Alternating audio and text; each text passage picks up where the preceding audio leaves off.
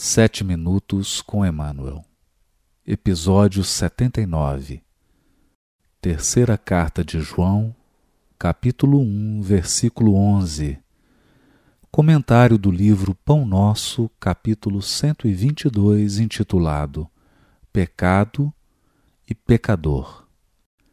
Caríssimo, não imiteis o mal, mas o bem.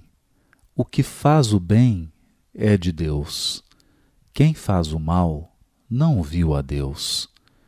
Terceiro João, capítulo 1, versículo 11. Comenta o benfeitor.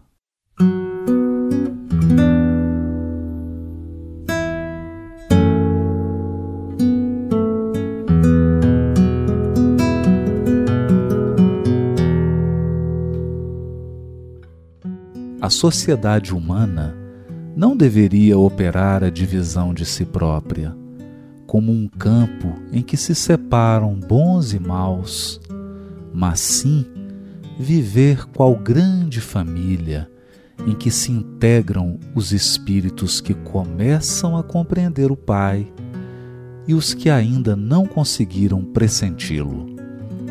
Claro que as palavras maldade e perversidade ainda comparecerão por vastíssimos anos no dicionário terrestre, definindo certas atitudes mentais inferiores. Todavia, é forçoso convir que a questão do mal vai obtendo novas interpretações na inteligência humana. O evangelista apresenta conceito justo. João não nos diz que o perverso está exilado de nosso Pai, nem que se conserva ausente da criação. Apenas afirma que não tem visto a Deus.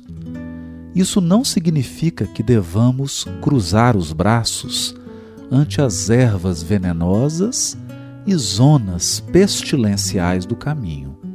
Todavia, obriga-nos a recordar que um lavrador não retira espinheiros e detritos do solo, a fim de convertê-los em precipícios. Muita gente acredita que o homem caído é alguém que deve ser aniquilado. Jesus, no entanto, não adotou essa diretriz. Dirigindo-se amorosamente ao pecador, sabia-se, antes de tudo, defrontado por enfermo infeliz, a quem não se poderia subtrair as características de eternidade. Lute-se contra o crime, mas ampare-se a criatura que se lhe enredou nas malhas tenebrosas. O Mestre indicou o combate constante contra o mal. Contudo, aguarda a fraternidade legítima entre os homens por marco sublime do Reino Celeste.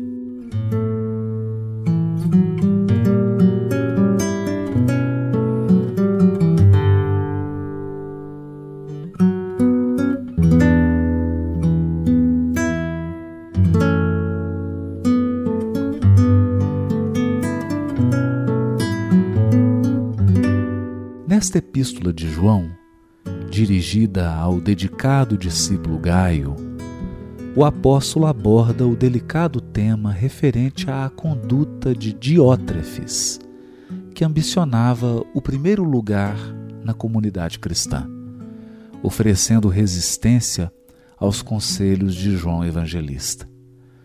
Na questão 244 de O Livro dos Espíritos, foi ensinado a Allan Kardec que somente os espíritos superiores veem e compreendem a Deus. Os inferiores o sentem e adivinham. Nesse sentido, destaca-se a observação de João Evangelista, quando afirma: quem faz o mal não viu a Deus e ganha relevo o conselho do benfeitor Emmanuel.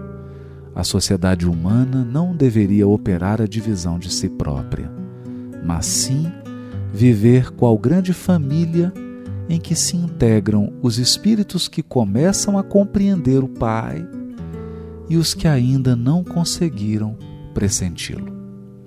Nesse quadro, na ótica do Cristo, o pecador é enfermo infeliz, a quem não se pode subtrair as características de eternidade.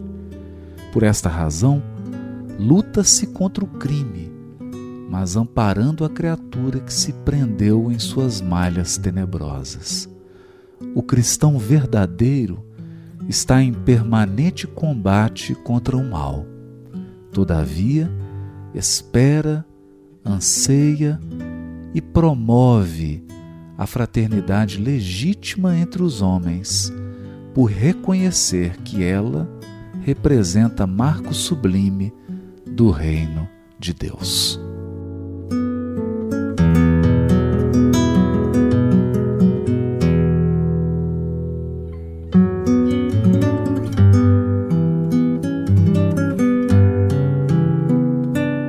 thank